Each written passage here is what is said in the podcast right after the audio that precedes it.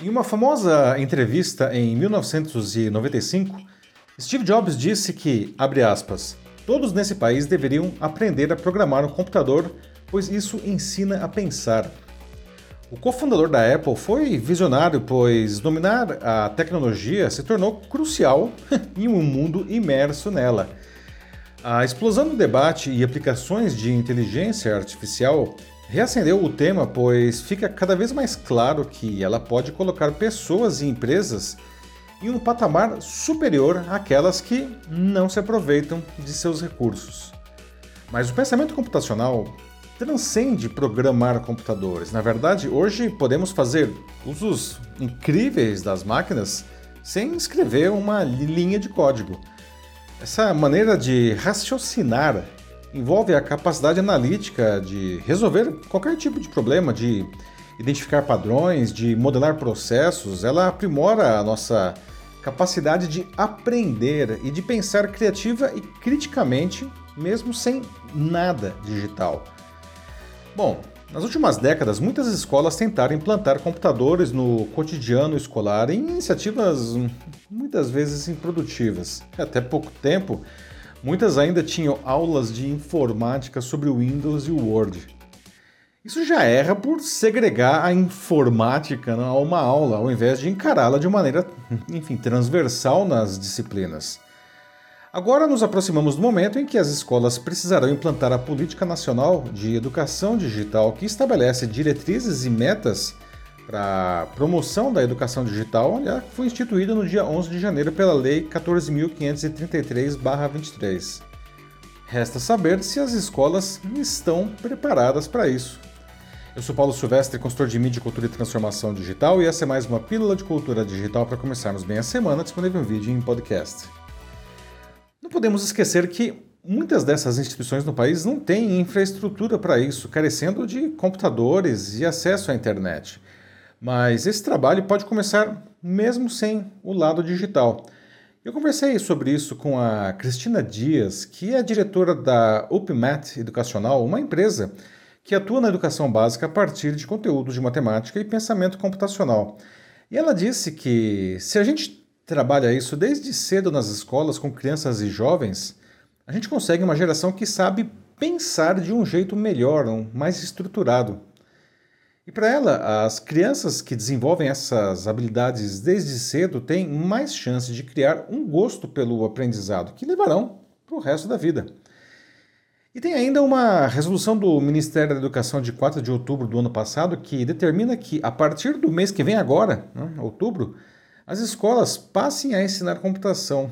A lei de janeiro, né, que eu acabei de falar, ela detalha como que isso deve ser feito, considerando a inclusão digital da sociedade, a educação digital nas escolas, as ações de capacitação do mercado de trabalho e o incentivo à inovação, à pesquisa e ao desenvolvimento. Se isso já não bastasse, o lançamento do ChatGPT em novembro passado provocou um enorme debate sobre como a inteligência artificial impacta as atividades escolares com professores e alunos usando a ferramenta sem nenhum preparo. Coincidentemente, na quinta passada agora, a Unesco, que é a Organização das Nações Unidas para a Educação, Ciência e Cultura, publicou orientações sobre o uso da inteligência artificial na educação e na pesquisa, e nelas o órgão sugere que a IA não seja usada antes dos 13 anos de idade. Bom, a Cristina, ela não acredita que a inteligência artificial vai deixar as pessoas menos inteligentes ou preguiçosas, né? um temor que vem sendo ventilado por muita gente. E o motivo é simples, não? segundo ela, para manusear esse tipo de tecnologia, a gente vai ter que aprender coisas mais sofisticadas, não? uma leitura crítica né? e utilizar né? competências superiores.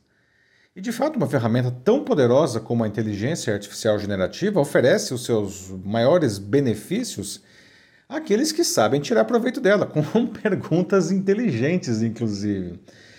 Infelizmente, a recíproca também é válida. Não? Como diz um ditado americano: se entra lixo, sai lixo. Bom, ao contrário do que muitos temem, a tecnologia digital e a inteligência artificial, particularmente, não ameaça a educação ou o papel do professor. Pelo contrário, pode ser uma incrível aliada no processo, se bem usada. Em uma palestra há quatro meses, o Salman Khan, fundador e CEO da Khan Academy, que é uma organização que oferece educação gratuita pela internet, demonstrou uma ferramenta de IA generativa que auxilia professores e alunos. Eu vou colocar o link para essa palestra, tá, o vídeo dela, nos comentários aqui, depois você vai lá e dá uma olhada. E nela é possível ver, no caso dos estudantes, a máquina não, não lhes dando respostas prontas e, aliás, ajudando-os a pensar na solução dos problemas. E para os professores, a ferramenta ajuda no planejamento de aulas mais engajadoras. Como disse o, o, o Khan, é, para os alunos, a IA atua como se fosse um tutor, né? enquanto para os professores ela age como se fosse um, um assistente. Os professores, as escolas e as políticas educacionais precisam se modernizar para absorver essas mudanças aceleradas da sociedade. Ainda temos um sistema educacional muito conteudista, né? com uma quantidade de informação tão grande que pode até desestimular o estudante a querer aprender mais. Isso se reflete nos péssimos resultados do Brasil nas diferentes avaliações internacionais de eficiência educacional. Os nossos estudantes, na média, sabem muito pouco de linguagem, ciências e matemática. E essa última é particularmente maltratada em nosso país, não? cujas últimas gerações parecem que não gostam dela por definição. Né? Mas como ser um bom cidadão em uma sociedade profundamente digital sem uma boa base de pensamento computacional? Engana-se quem acha que isso impacta apenas as habilidades ligadas ao mundo das exatas. Um pensamento computacional limitado afeta diretamente o senso crítico do indivíduo. Em um mundo em que redes sociais e smartphones se transformaram em ferramentas de dominação ideológica pelas infames fake news, nada é mais necessário e determinante para a criação de um cidadão consciente com sua mente livre.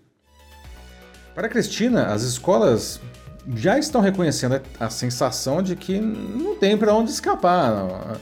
E não porque é uma demanda da lei, mas porque é uma demanda da sociedade, das crianças, das famílias, da vida. Ninguém fala em outra coisa. O mundo do trabalho depende disso. Por isso tudo, pais e escolas precisam se unir para que as crianças sejam incentivadas a desenvolver o seu pensamento computacional. A matemática e o raciocínio lógico não podem continuar sendo encaradas como coisas chatas, pois são os alunos que dominam esses recursos que escreverão o futuro de um mundo melhor para si e para todos os demais. Vai querer ficar de fora disso?